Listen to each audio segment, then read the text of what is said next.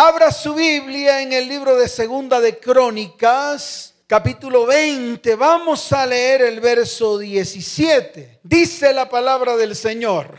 No habrá para que peleéis vosotros en este caso. Paraos, como dice la palabra, paraos, estad quietos y ved la salvación de Jehová con vosotros Oh Judá y Jerusalén, no temáis ni desmayéis, salid mañana contra ellos, porque Jehová estará con vosotros. Y dice el verso 18, entonces Josafat se inclinó rostro a tierra y asimismo todo Judá. Y los moradores de Jerusalén se postraron delante de Jehová y adoraron, ¿qué hicieron? Y adoraron a Jehová. Pero mire lo que dice el verso 19 y póngale la lupa por favor a ese versículo. Dice, y se levantaron los levitas. ¿Quiénes se levantaron? Dígalo fuerte, ¿quiénes se levantaron? Los levitas, los que servían en el templo aquellos que estaban encargados del servicio al templo. Son aquellos que de una u otra manera estaban destinados para ser los sacerdotes y los siervos. ¿Quiénes eran? Dígalo fuerte, ¿quiénes eran? Claro, los de la tribu de Leví, los que desde el comienzo fueron comisionados para todo el trabajo que tenían que hacer al interior del templo de Dios. Y se levantaron los levitas de los hijos de Coat y los hijos de Coré para alabar a Jehová, el Dios de Israel, con fuerte y alta voz. ¿Con qué? Con fuerte y alta voz.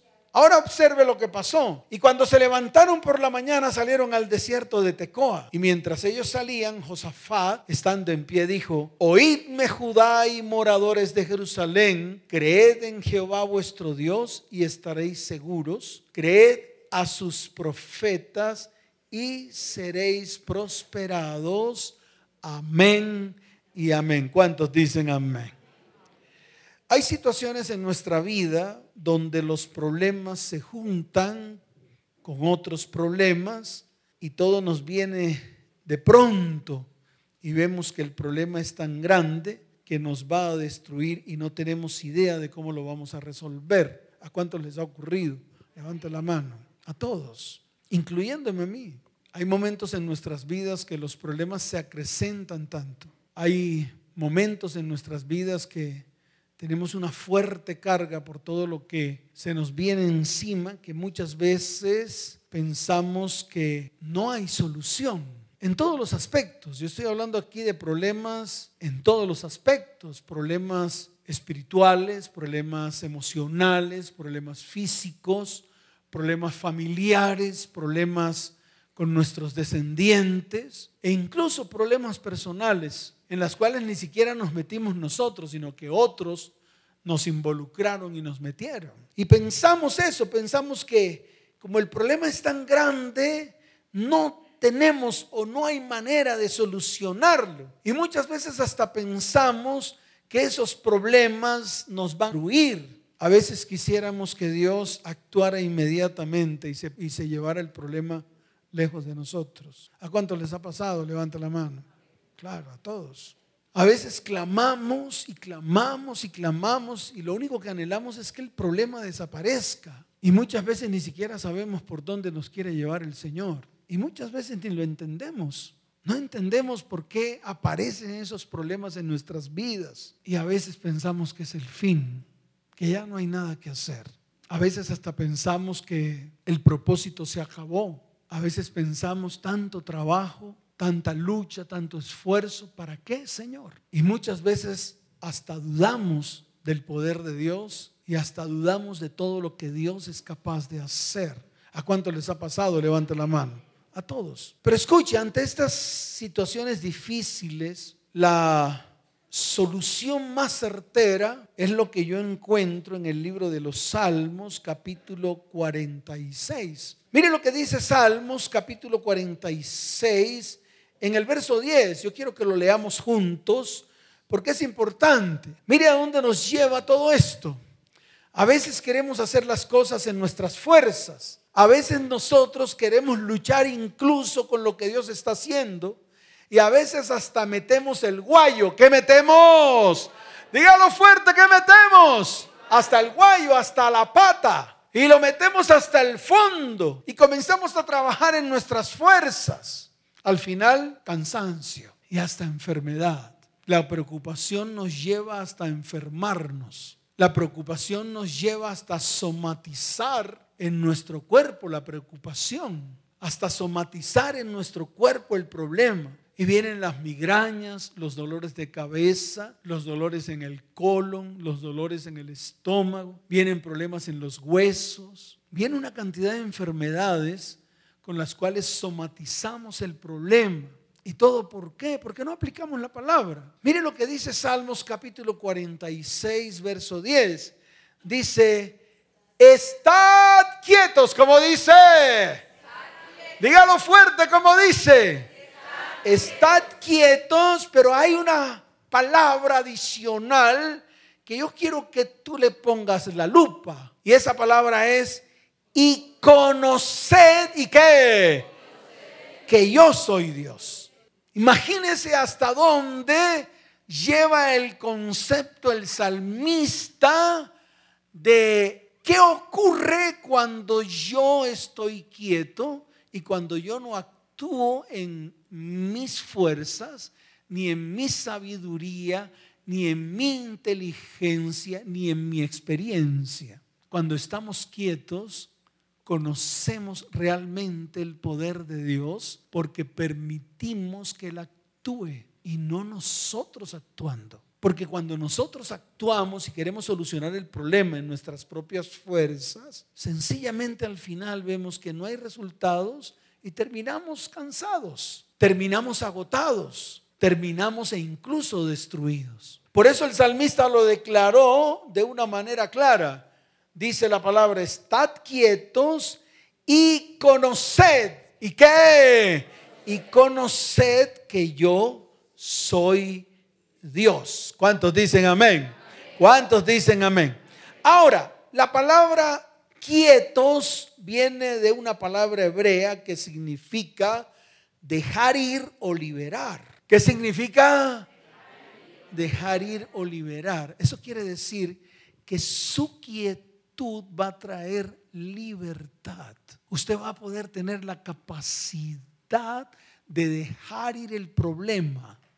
Usted va a tener la capacidad de arrancar el problema de sus hombros para colocarlos en los hombros del Señor. Y ahí es donde viene la dependencia.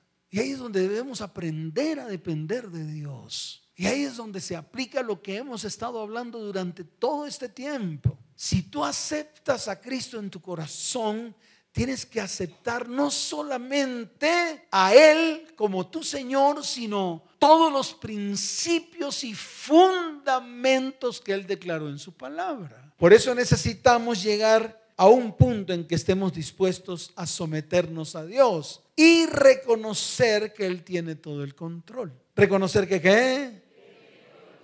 Por eso necesitamos entregar nuestra voluntad a la voluntad de Dios y confiar en Él, en sus promesas. Y la misma palabra dice que si hacemos esto, Él hará. Como dice la palabra, Él hará. Entonces, hay que tomar decisiones. Si tú aceptas a Cristo en tu corazón, si tú lo aceptas a Él como tu único Señor, vas a tener que comenzar a colocar en medio de tu vida los principios y fundamentos y que esa sea la roca firme donde sostengas tu vida. ¿Cuál es el problema de la iglesia cristiana de hoy? Aceptamos a Cristo en nuestro corazón, pero lo aceptamos como una religión más. Lo aceptamos de manera religiosa y no de manera verdadera. Cuando tú aceptas a Cristo en tu corazón de manera verdadera, vas a permitir que Él sea el centro de tu vida. Vas a permitir entregarle completamente todo lo que en tu vida está torcido. Vas a permitir que Él comience a obrar y a enderezar toda tu vida torcida. ¿Y por qué crees tú que tu vida torcida no se endereza? Pues precisamente porque solamente le entregamos una parte. Hay un cuarto cerrado con llave en el cual le decimos, Señor, allí tú no puedes entrar, porque eso es mío, me pertenece. Eso no es para que tú entres y lo limpies. Hoy yo te quiero decir algo a ti. Qué bueno sería que entregaras todo. Entrégale tu vida, entrégale tu hogar, entrégale tus hijos, entrégale tu economía. Yo no entiendo por qué tú quieres seguir reteniendo lo que ni siquiera tú puedes manejar. Y la iglesia se equivoca. Muchos retienen sus emociones y prefieren manejar sus emociones como siempre las han manejado. Y al final, ¿qué les ha ocurrido? Terminan destruidos y destrozados. Hay personas que retienen su parte física, se guardan sus enfermedades, e incluso las admiten e incluso las consienten cuando está claro en la palabra que Cristo llevó en la cruz del Calvario nuestras enfermedades, que si hay alguna en ti, tienes que entregarla en la cruz del Calvario. Mire, a mí me ocurrió algo el domingo, en las horas de la noche, eran como las 7 de la noche, más o menos, cuando comencé a experimentar un dolor muy agudo hacia este lado de mi cuerpo hacia este lado, de tal manera de que no me podía estar erguido y tenía que agacharme, tenía que inclinarme, inclinar mi tronco para poder soportar el dolor. Y empecé a tratar de quitar el dolor con mi conocimiento. Entonces me tomé un par de Dolex. Esperé 15 minutos. Nadie me quitó. Ah, aquí tengo una buscapina. Entonces me tomé una buscapina. Esperé otros 10 minutos, no se me quitó. Ah, ya sé, voy a bajar con el dolor. Estaba doblado con el dolor y me fui al baño. Ahí tenemos una latica donde hay sal de frutas. Cogí dos sal de frutas, la eché en agua. Gluc, gluc, gluc, los sal de frutas. Es que de pronto lo que tengo es algo enredado. Lo que tengo es algo que, entonces que se destuerza. Esperé otros 10 minutos, el dolor se agudizaba más y más. Eran casi las 10 de la noche. Ya llevaba tres horas con el dolor. ¿Y qué hice? Sencillamente levanté mis manos y le dije, Señor, está escrito en tu palabra que tú llevaste mi dolor en la cruz. Entonces que esa palabra se cumpla en mi vida. No me podía recostar, ni siquiera podía acostarme en la cama para, porque me dolía más. Entonces me senté en la cama, recostado sobre las almohadas. Y ahí empecé a orar. Y me quedé dormido. Me levanté a las dos y cuarto de la mañana,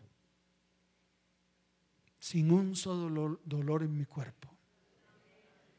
Comencé a hacer lo que tenía que hacer. Comencé a trabajar en lo que tenía que trabajar. Comencé a hacer las tareas que tenía que ejecutar el día lunes para venir aquí a las 5 de la mañana. ¿Y qué tuve que hacer? Solamente levantar la mano y darle gracias al Señor. ¿Por qué? Porque lo empecé a hacer en mi fuerza. ¿Lo empecé a hacer en qué? En mis fuerzas, bajo mis conocimientos, bajo tal vez lo que un día me enseñó mi mamá, a tomar pastas, a tomar medicamentos para aliviar el dolor.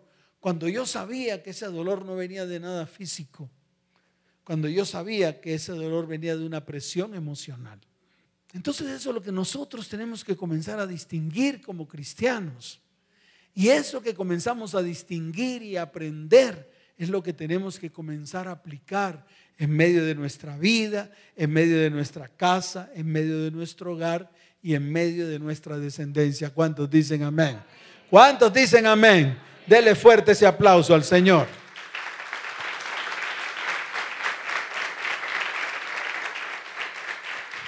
Pero viene la segunda parte de la palabra que es muy importante, que está en el libro de los Salmos capítulo 46, verso 10. No solamente dice, estad quieto, sino que también dice, y conoced que yo soy Dios. Entonces fue lo que me pasó. Sí, estuve quieto porque ni me podía mover. Pero cuando apliqué la palabra, lo que apliqué no fue el conocimiento, fue lo espiritual de lo que está escrito en la palabra. Fue lo que claro de lo que está escrito en la palabra. Ciertamente llevó Él nuestras enfermedades y sufrió nuestros dolores. El conocimiento me dice que eso está en el libro de Isaías capítulo 53. Pero lo espiritual se ejecuta cuando yo sé, cuando yo creo, cuando yo aplico. Cuando yo qué? Claro, cuando yo creo y cuando yo aplico. ¿Y qué aplico? Lo que está escrito en el libro de Isaías capítulo 53. Entonces del dicho al hecho hay mucho trecho. ¿Y cuál es la diferencia entre lo que está escrito y la aplicación? Cuando yo reconozco, cuando yo qué? Claro, cuando hay un reconocimiento de quién es Dios. Porque si tú no haces un reconocimiento de quién es Dios, no va a pasar nada en tu vida. Es pura práctica religiosa.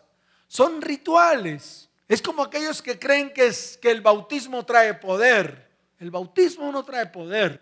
El bautismo simplemente es un ritual más de los hombres. Pero el fundamento del bautismo sí trae poder. ¿El qué? Claro, porque Jesús lo dijo. El que no naciere de agua, el que no naciere de qué? Es decir, el que no fuese limpio y el que no naciere del Espíritu no podrá, no podrá ver el reino de Dios no podrá caminar en el reino de Dios. Entonces, esa es la acción. Entonces, lo primero es que tenemos que saber que Dios es Dios, que Él es un ser supremo, que creó los cielos y la tierra, que nuestro Dios es el Dios de Abraham, de Isaac y de Jacob, y todas las maravillas que hizo a ellos y a sus descendientes, lo hará nuevamente en medio de nosotros. ¿Cuántos dicen amén? Ese es el reconocimiento. ¿Cómo lo reconocían los antiguos? Ahí está en el libro de Segunda de Crónicas. Están en muchas oraciones que hicieron muchos hombres en la Biblia. Siempre levantaban su mano y hablaban del Dios de Abraham, de Isaac y de Jacob, el Dios de nuestros padres. Ahora yo pregunto, ¿la iglesia cristiana hoy reconoce quién es su Dios? No reconoce quién es su Dios, ni siquiera le conoce, ni siquiera tiene una relación íntima ni siquiera sabe quién es Él, pero hablan de Dios. Es más, se meten en cursos bíblicos, en escuelas de teologías, en cursos de liderazgo, creyendo que de esa manera van a conocer a Dios. Y yo le quiero decir algo, y esto le tiene que quedar a usted muy claro. Conoced que yo soy Dios no se logra conociendo acerca de Él, sino conocerlo personalmente. En este tiempo lo llamamos tener intimidad con Él, sabiendo que Él es un Dios omnisciente, es decir, lo sabe todo. Sabiendo que Él es un Dios omnipresente, o sea que Él está en todas partes. Sabiendo que Él es un Dios omnipotente o todopoderoso. Sabiendo que Él es un Dios santo, un Dios que y que no se puede revolver con su inmundicia. Mire, ¿sabe cuál es el más grande problema de la iglesia cristiana? Que están en medio de la inmundicia y todavía invocan el nombre del Señor, como si el Señor puede estar metido en las inmundicias de ustedes. Yo conozco hombres que van a moteles y antes de entrar al motel le oran al Señor y le dicen, Señor, que nadie me descubra. Yo he visto personas que están en el culto alabando al Señor, oh Dios, y aquí con una vieja en pelota en el celular. Es más, con conversaciones soeces con personas y en pleno templo alabando a Dios. Yo conozco novios y novias que vienen a la iglesia, levantan las manos y cantan y cuando salen de aquí salen a fornicar. Y conozco hombres que incluso han venido a esta iglesia en adulterio y alaban a Dios. Y creen que con eso Dios les va a escuchar. Y yo le quiero decir algo, porque esto le tiene que quedar claro. No involucre a un Dios santo y a un Dios fiel con las porquerías y las inmundicias suyas. Más bien lo insto para que comience a dejar sus inmundicias a un lado antes de tener una intimidad con Él. Dios no puede ser burlado. ¿Dios qué? No puede ser burlado. Dios no es un Dios del cual tú te puedes burlar porque te crees líder o porque te crees que al servir al Señor entonces todo lo tuyo va a quedar oculto. Antes, por el contrario, entre más tú sirvas al Señor, Dios más te va a devengar santidad y más te va a devengar intimidad con Él. ¿Y más te va a devengar qué? Entre más le sirvas, entre más anheles su perfecta presencia, Dios va a ser más exigente contigo. Por eso yo lo digo de una manera muy clara. Entre más cerca de Dios, más lejos del pecado. Pero entre más lejos de Dios, más cerca del pecado. Ahora, ¿qué tenemos que hacer? Aprender a quietar nuestra mente y nuestro corazón. ¿Por qué? Porque el mundo está lleno de ruidos. Mire y verá qué está haciendo el mundo con la gente. Mire y verá qué está haciendo la tecnología y las comunicaciones con la gente. Las personas se la pasan más tiempo en esos celulares y en esos smartphones que en la perfecta presencia de Dios. Esos aparatos de hoy, no quiero decir que sean malos ni que no se usen, pero nosotros tenemos que aprender como cristianos a usar los elementos tecnológicos en el momento que tenemos que usarlo. Pero vuelvo y repito, cuando usted entra en la perfecta intimidad con Dios, suelte esos aparatos, porque esos aparatos no lo van a llevar a la presencia de Dios. Por eso el mundo está distrayendo a todo el mundo. Nosotros estamos siendo bombardeados por toda la información, incluso que nos llegan a través de la tecnología en el día de hoy. Y el problema es que eso va directo a nuestra alma, directo a nuestro espíritu, directo a nuestra mente y directo a nuestro corazón y termina abriendo un hueco así de grande. Por eso hoy vemos que lo que menos le interesa a la gente es tener intimidad con Dios. Porque antes de tener intimidad con Dios tiene que mirar primero sus redes sociales. Y para mirar las redes sociales necesita un buen tiempo. Y gastan el tiempo viendo sus redes sociales que teniendo intimidad con Dios. Recuerde que la intimidad con Dios lo que hace en usted es que usted crezca espiritualmente, que usted pueda tener tiempos con Dios, que usted pueda hacer prácticas sencillas como leer la palabra, como orar, como conversar con Dios. Esto nos ayudará a quietar nuestra alma y a escuchar la voz de Dios. Pero en estos tiempos no estamos escuchando la voz de Dios. Ahora, ¿por qué no lo estamos haciendo? Porque no hay una relación con Él, porque se perdió la relación con Él. Y la poca relación que tenemos con Dios es una relación religiosa cargada de religiosidad barata, cargada de ritos, cargada de tareas. Mire y verá, mire y verá que a muchos los ponen a llenar formatos. Ese es el devocional. Haga el devocional y llene el formato, que lo vamos a calificar por el formato que lleve, que llene, mas no por el tipo de relación que tuvo con Dios. Y entonces, ¿qué hace la gente? Pues sencillamente usa el método del hombre, llena el formato y con eso creen que ya tuvieron relación o intimidad con Dios. Entonces tenemos que parar. ¿Y eso quién lo hace? Nosotros los que anhelamos tener eh, esa relación íntima con Dios, anhelamos ese crecimiento espiritual. ¿Anhelamos ese crecimiento qué? Espiritual. espiritual. Lo segundo es que el mundo o el mensaje del mundo opaca la voz de Dios. Cada día escuchamos menos su voz. Por eso el más grande, el más grave de todos los problemas de la iglesia cristiana de hoy es que las palabras que están escritas en la Biblia, declaradas por Dios, cada uno tiene su propia interpretación. Y la interpretación es como a mí se me acomode la palabra. Y esto está haciendo de que no estamos escuchando claramente su voz. Y su voz se está opacando en medio de nuestra mente y en medio de nuestros corazones. Lo tercero es que nuestra mente está cerrada a la voz de Dios, porque precisamente no nos apartamos para escucharla. Lo otro que nos está ocurriendo es que estamos muy ocupados. Llegamos a la casa tarde por el trabajo y el peso del trabajo que tenemos cuando llegamos cansados, ya ni atendemos a nuestros, a nuestros hijos, ni a nuestra familia, ni a nuestro cónyuge. Y cuando intentamos tener un tiempo con Dios, pues ya se hizo tarde y tenemos que volver a retomar nuestra actividad diaria. Estamos muy ocupados, ni siquiera le estamos dando el tiempo que a Dios le corresponde. Mire, si usted planea bien su tiempo, y el día tiene 24 horas, aparte el 10% de las 24 horas para Dios.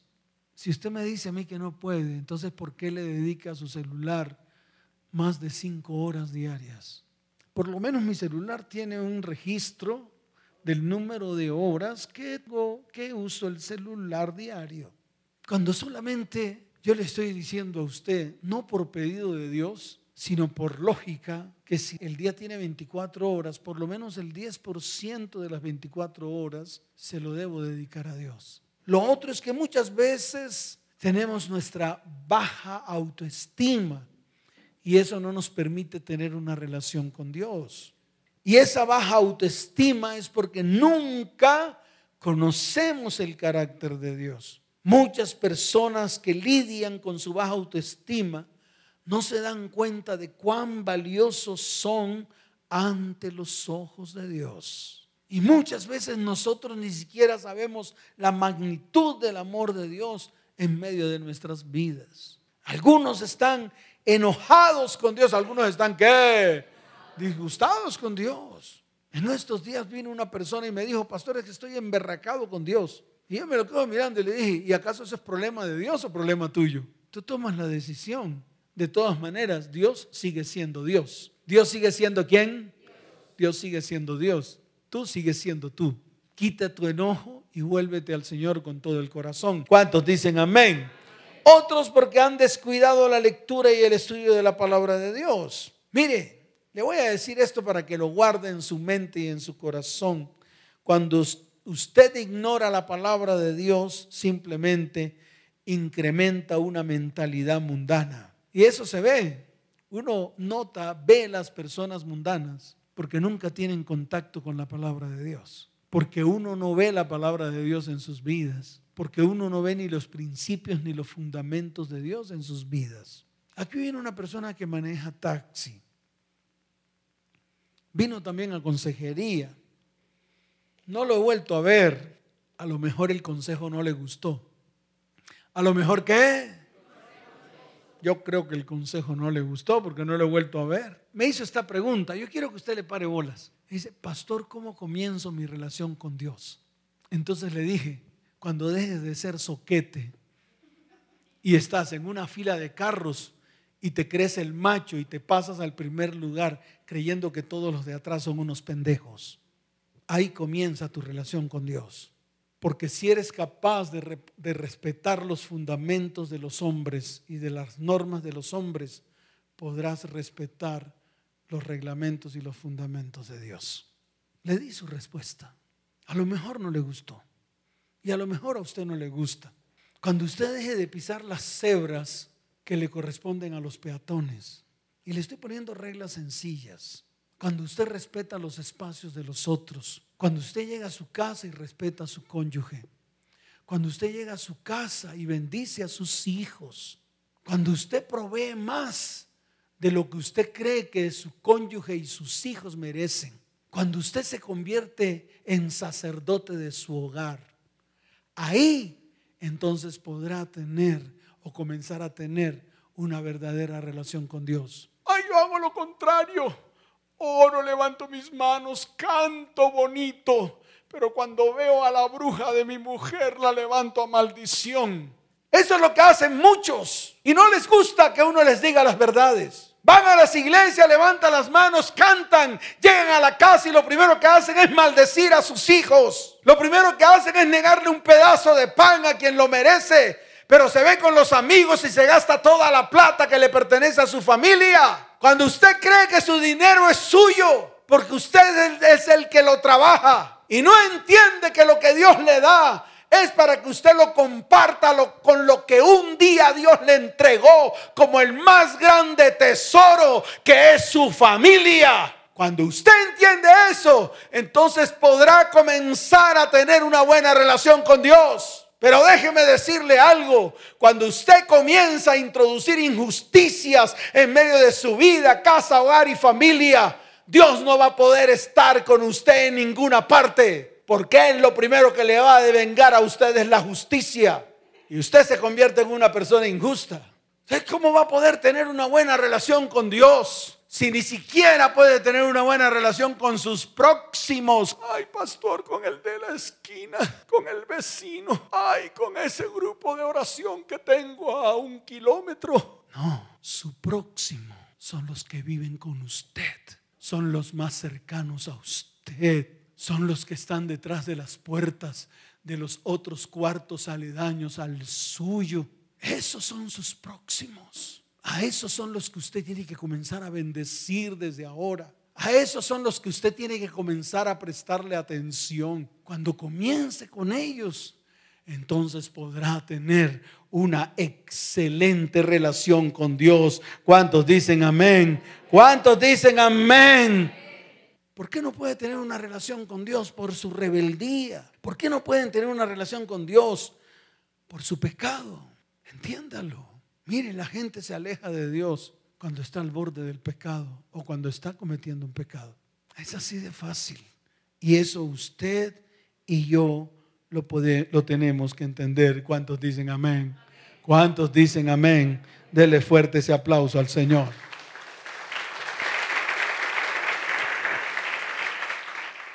La Biblia registra varios casos de profundo caos y destrucción inminente, donde el pueblo de Dios estuvo al borde de la destrucción y todos pensaban que no había solución, ni siquiera una solución humana. Muchas veces la solución de nuestros problemas y nuestros conflictos no tienen solución humana. Por eso tenemos que asirnos del que tenemos que asirnos. ¿Por qué? Porque nuestro brazo no alcanza. ¿Nuestro brazo qué?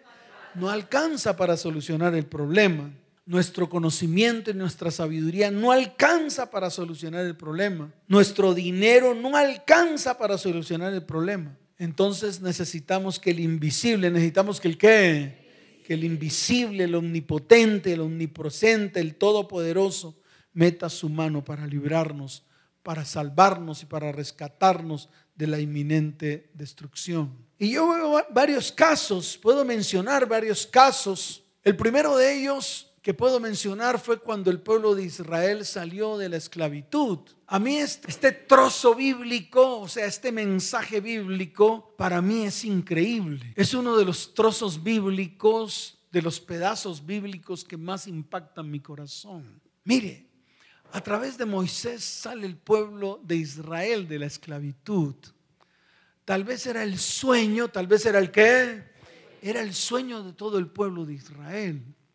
Porque llevaban 400 años en medio de un pueblo que lo esclavizaba, que lo torturaba, que lo sometió a cargas pesadas y a impuestos pesados. Y así duraron muchos años. Y ellos anhelaban, casi, casi que podría decir, unas 10 generaciones, porque es que 400 años son más o menos unas 10 generaciones, como lo describe la palabra. 10 generaciones de pueblo soportando la esclavitud de alguien que lo oprimía. Yo no sé si su hombro es capaz de soportar tanta opresión y tanta esclavitud. Hay problemas en nuestras vidas que muchas veces anhelamos que todo acabe ya porque la carga es tan pesada que muchas veces no la podemos soportar.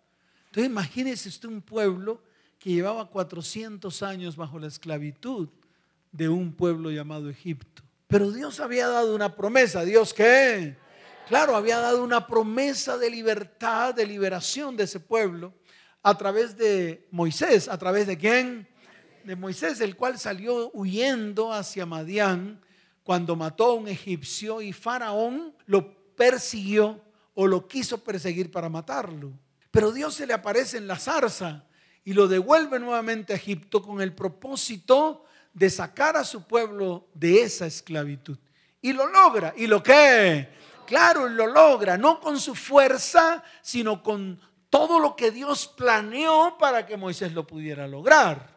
Porque fue el plan de Dios. Cuando el ángel de Jehová se le apareció en medio de esa zarza ardiente, se le apareció no para hacerle cosquillas. Escuche, porque esto usted lo tiene que entender. Porque esto no es el jueguito de la religiosidad de hoy. Es que todo el mundo cree que a Moisés se le apareció en la zarza y todo el mundo inclina la cabeza. ¡Wow! ¡Qué lindo! ¡Wow! ¡Qué hermoso que se le apareció la zarza! Y quita Moisés el calzado de tus pies, porque el lugar que pisas es santo. Y todo el mundo con su religiosidad.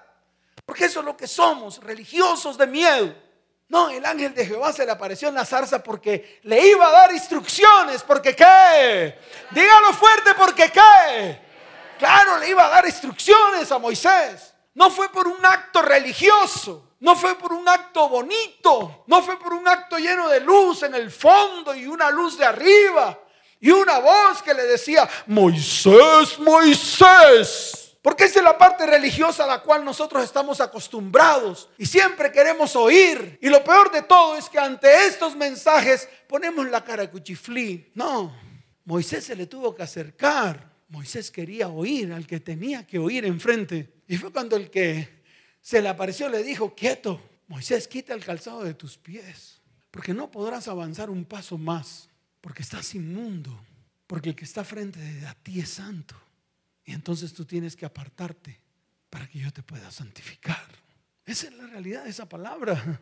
Porque esa es la religiosidad del cristiano de hoy. No, es para medir su capacidad de santidad, para medir su capacidad de poderse apartar de las cosas del mundo, para aceptar las cosas que Dios les estaba ofreciendo, les estaba diciendo en esos momentos. Ese es el verdadero concepto de la zarza ardiendo. El concepto de la zarza ardiendo no es su concepto religioso, sino el concepto del mensaje que el ángel de Jehová le iba a transmitir a Moisés para que hiciera exactamente lo que él quería que hiciera. Es que la zarza ardiendo no duró un minuto. La zarza ardiendo duró hasta que el mensaje fue transmitido completamente a Moisés. Mírelo y verá en la palabra. La zarza no se apaga cuando Moisés da la vuelta y Dios comienza a darle instrucciones. Ahí es cuando se enciende más la zarza. Entiéndalo, cristiano. Es el tiempo de entender la palabra. Es el tiempo de mirar con lupa lo que Dios le quiere transmitir a su pueblo en este tiempo. La zarza no se apagó. La zarza siguió encendida hasta que el ángel de Jehová le dio la orden completa. Le dio el mensaje completo que venía de Dios para que Moisés comenzara a hacer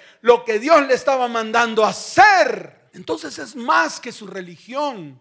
Es la presencia de Dios en medio de un hombre que tenía que cumplir un propósito. Y lo cumplió. Fíjense que toda la instrucción que Dios le dio, Moisés lo cumplió al pie de la letra, a pesar de que día tras día el corazón de Faraón se endurecía más y más y más. Pero llegó el momento de salir y salieron. Amén, porque salieron.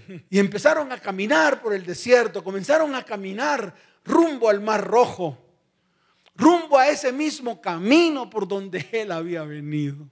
Es que Moisés no se inventó nada, ya él había recorrido todos esos caminos. El problema fue que se enfrentó a un mar enfrente y se enfrentó a unas montañas al lado y lado y se enfrentó a un ejército atrás. El problema es que ya todo estaba consumado. El problema es que iban a quedar en medio de la hecatombe y la destrucción. Prácticamente que la esclavitud de Egipto los persiguió hasta el borde del Mar Rojo. Y eso es lo que nos sucede a nosotros. Salimos de la esclavitud a la libertad y la esclavitud nos sigue persiguiendo en nuestro camino diario. Pero aquí lo que vemos fue el poder de Dios en medio de un pueblo. Y es cuando viene la palabra en el libro de Éxodo, capítulo 14, desde el verso 13 hasta el verso 14. Déjeme decirle algo. No fue el ángel de Jehová el que habló, fue el mismo Moisés el que habló y dijo, no temáis, estad firmes y ved la salvación que Jehová hará hoy con vosotros, porque los egipcios que hoy habéis visto, nunca más para siempre los veréis.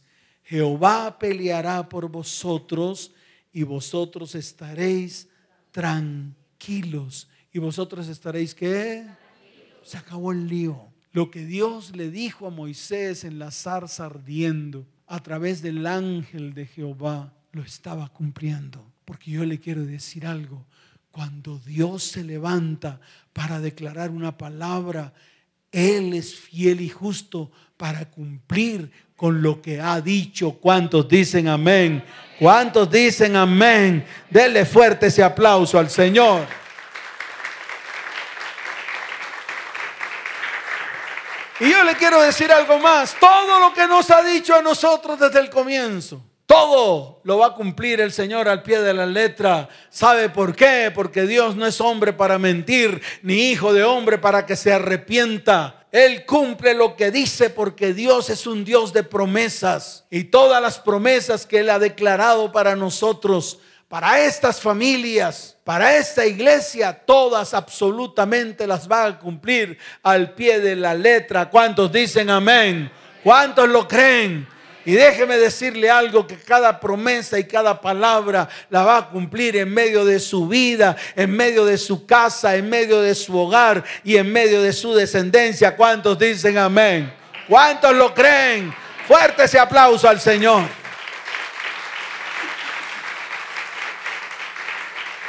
Otro caso que quiero traer a colación para terminar es el caso precisamente de Josafat. Mire, le voy a decir algo. Lo que estaba ocurriendo con el pueblo de Judá y con Jerusalén con respecto a Josafat. Josafat se lo ganó. Josafat había hecho lo malo ante los ojos de Dios. El profeta Jehú lo había amonestado. Le había dicho, Josafat, deja de estar aliándote con impíos. Deja de, de estar aliándote con gente mala. Tú te aliaste con el rey Acab y recuerda que el rey Acab era un inmundo, marido de una mujer, la cual era profetisa y tenía a su cargo más de 850 sacerdotes de Baal y de Astarot. Así que deja de juntarte con gente inmunda y gente que no tiene nada que ver con Jehová, el Dios de Abraham, de Isaac y de Jacob. Y esto hoy se lo está diciendo a usted, varón, mujer, joven, adulto, viejo, vieja. Dejen de estar juntándose con impíos. Dejen de estar ustedes contaminándose con gente impía que al final usted termina contaminado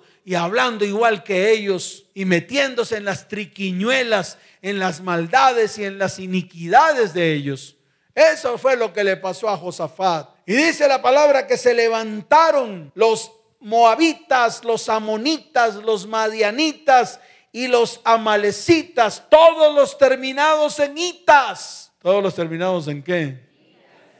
O sea, los moabitas, los amonitas y los del oriente, los del monte Seir, los del monte qué, o monte del diablo, o monte de Satanás. Y eso incluye a todos los que les comenté, madianitas y amalecitas, todos los terminados en itas. Dice la palabra que Josafat tuvo miedo. Josafat, ¿qué? Claro, tuvo miedo. La palabra miedo no es sencilla de digerir. El temor produce llanto, dolor, enfermedad, que aunque confiamos en el Señor y en su palabra y en sus promesas, viene ese sentimiento de miedo y de temor, de duda, de muchas preguntas que hacemos, de muchas palabras que pronunciamos.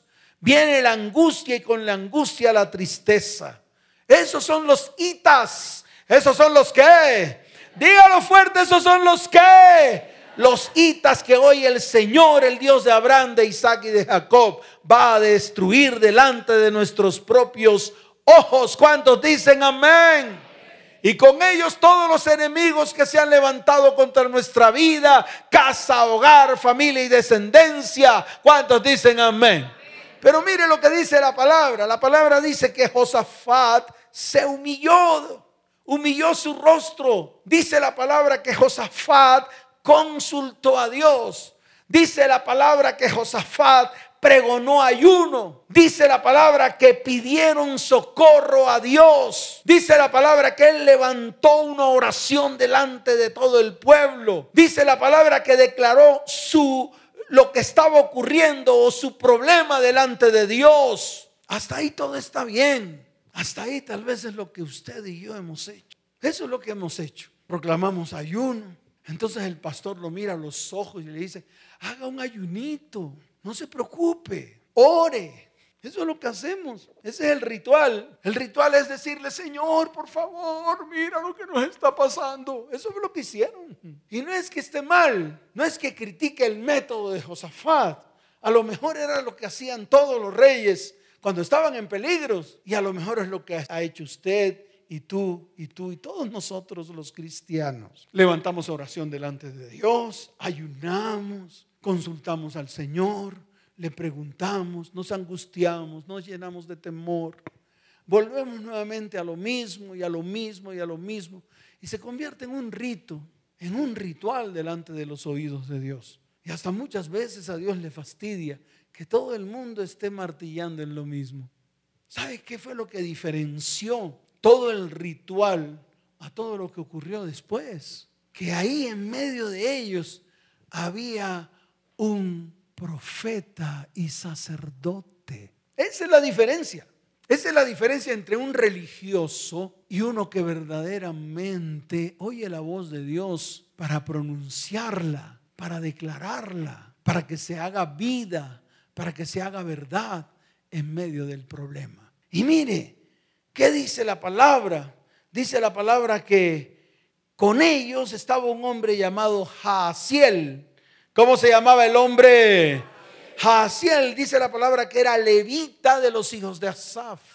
¿Era qué? Levita, pertenecía a la tribu de Leví, pertenecía a los hombres que servían a Dios, pertenecían a, al rango de los sacerdotes y profetas de Dios. Y ahí es donde viene la diferencia. Ahí es donde está la acción de la palabra. Ahí es donde la palabra se suelta por nuestros labios y nos convertimos en profetas y sacerdotes.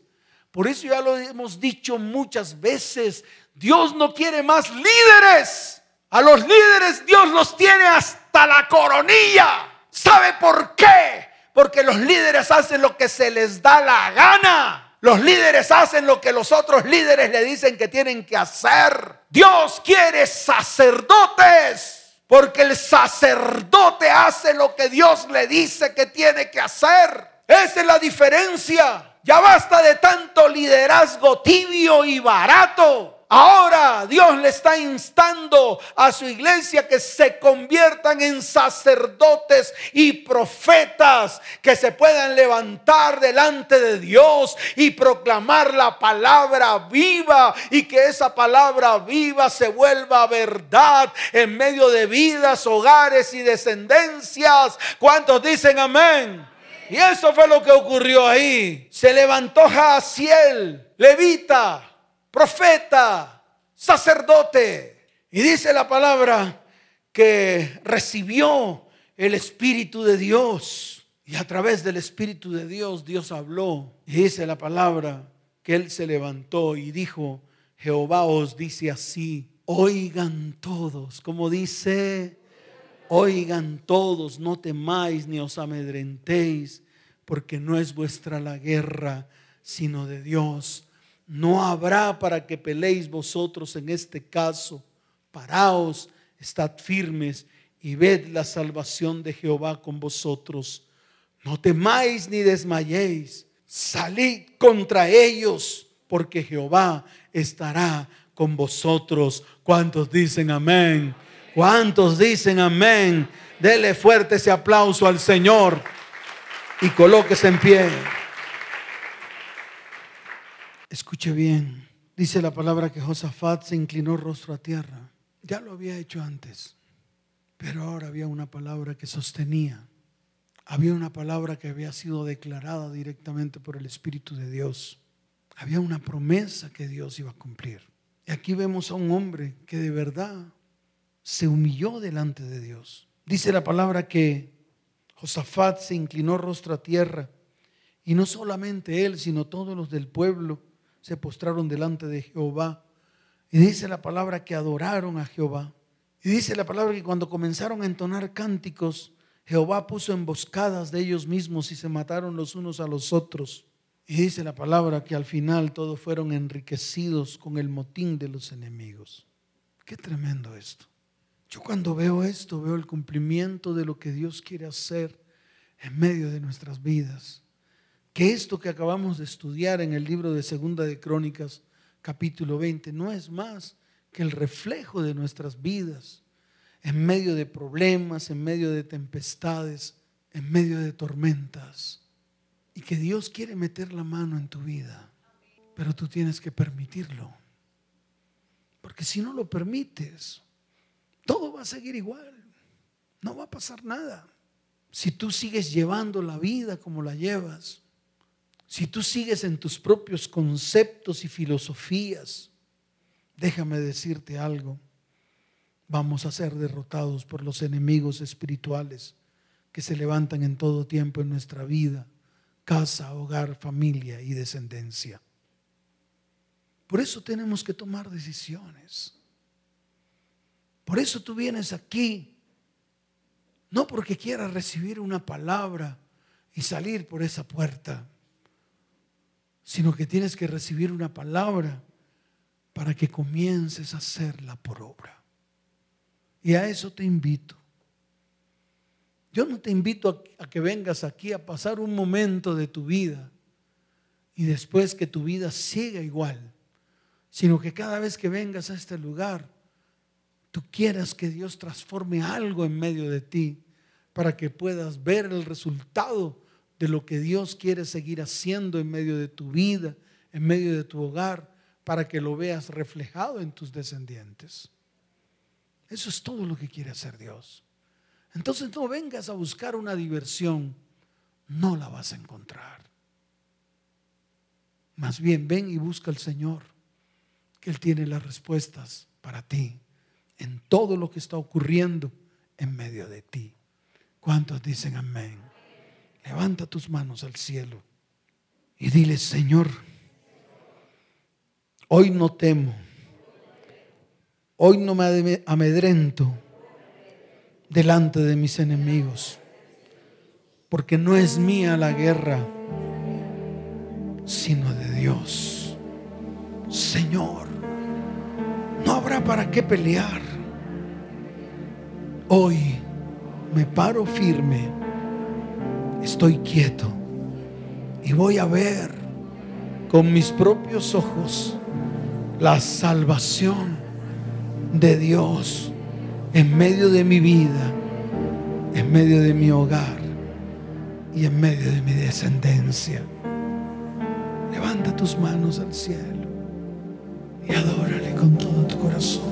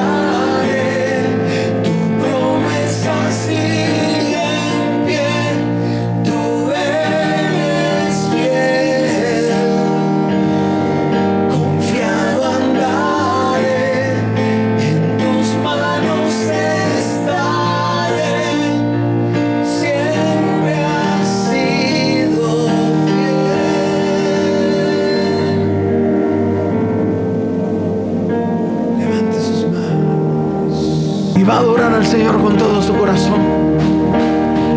Dígale, Señor, hoy deposito toda mi confianza en ti.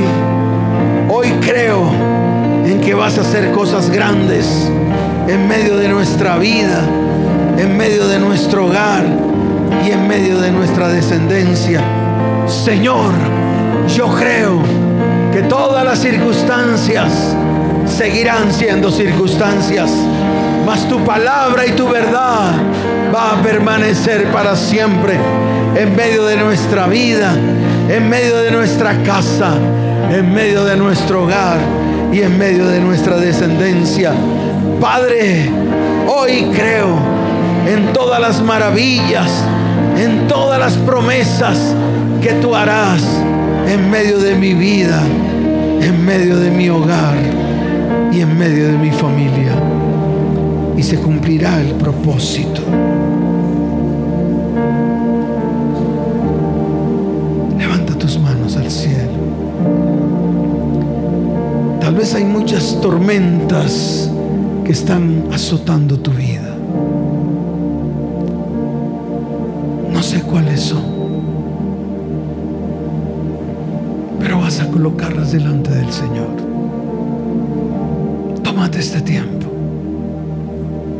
Favor. Que sea un tiempo de intimidad con Dios. Que sea un tiempo de intimidad con Dios.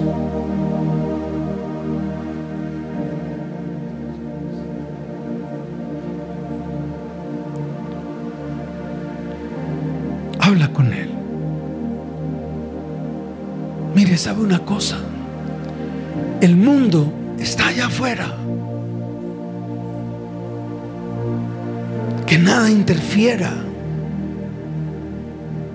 Ya basta de tanta interferencia. Ya basta de tanto activismo. Ya basta. Colócate delante del Señor. Y dile, Señor, yo coloco mi caso delante de ti. Hoy me humillo Hoy consulto a ti. Pero hoy también miro tu palabra y miro tus promesas. Porque quiero que tus palabras y tus promesas se cumplan en mi vida. Señor, hoy hago, hago memoria. Dígale, Señor, hoy hago memoria a lo que ocurrió en medio de la tempestad. Hoy hago memoria de lo que está escrito en tu palabra. Padre, tú le dijiste a tus discípulos, pasemos al otro lado. ¿Cuántos quieren pasar al otro lado? Levante su mano derecha.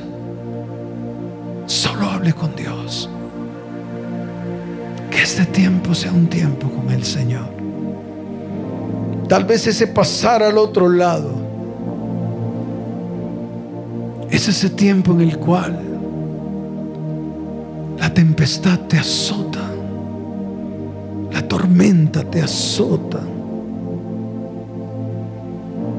Tal vez los problemas estremecen tu vida. Ya no puedes echar para atrás. Ya no puedes devolverte. Estás ahí en medio de la tempestad. En medio del mar embravecido. que las olas están cubriendo la barca. Ya no te puedes devolver. Ya no hay una tierra cercana en la cual puedas reposar. Pero déjame decirte algo. El Señor está ahí, en la popa de la barca, durmiendo sobre un cabezal.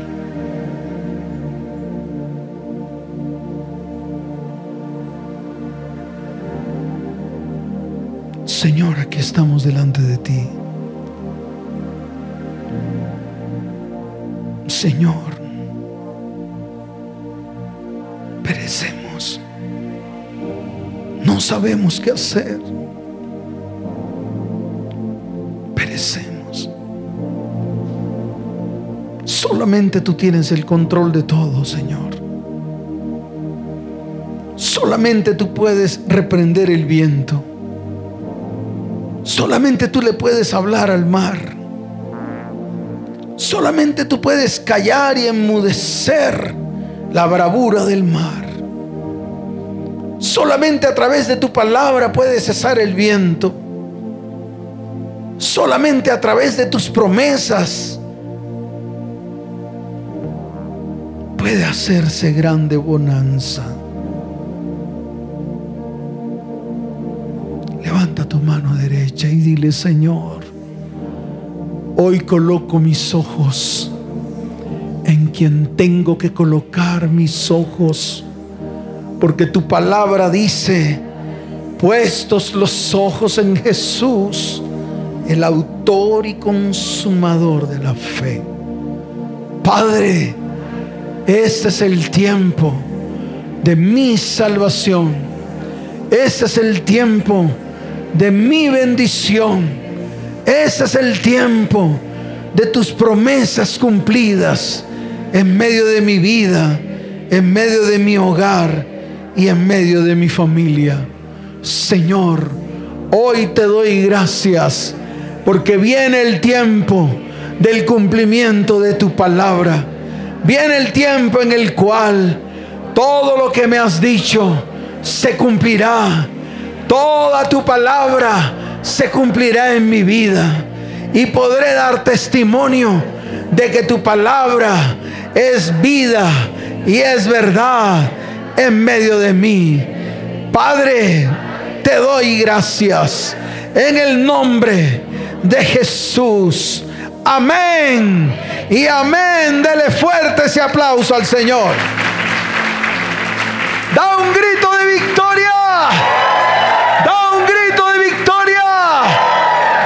Ese aplauso al Señor.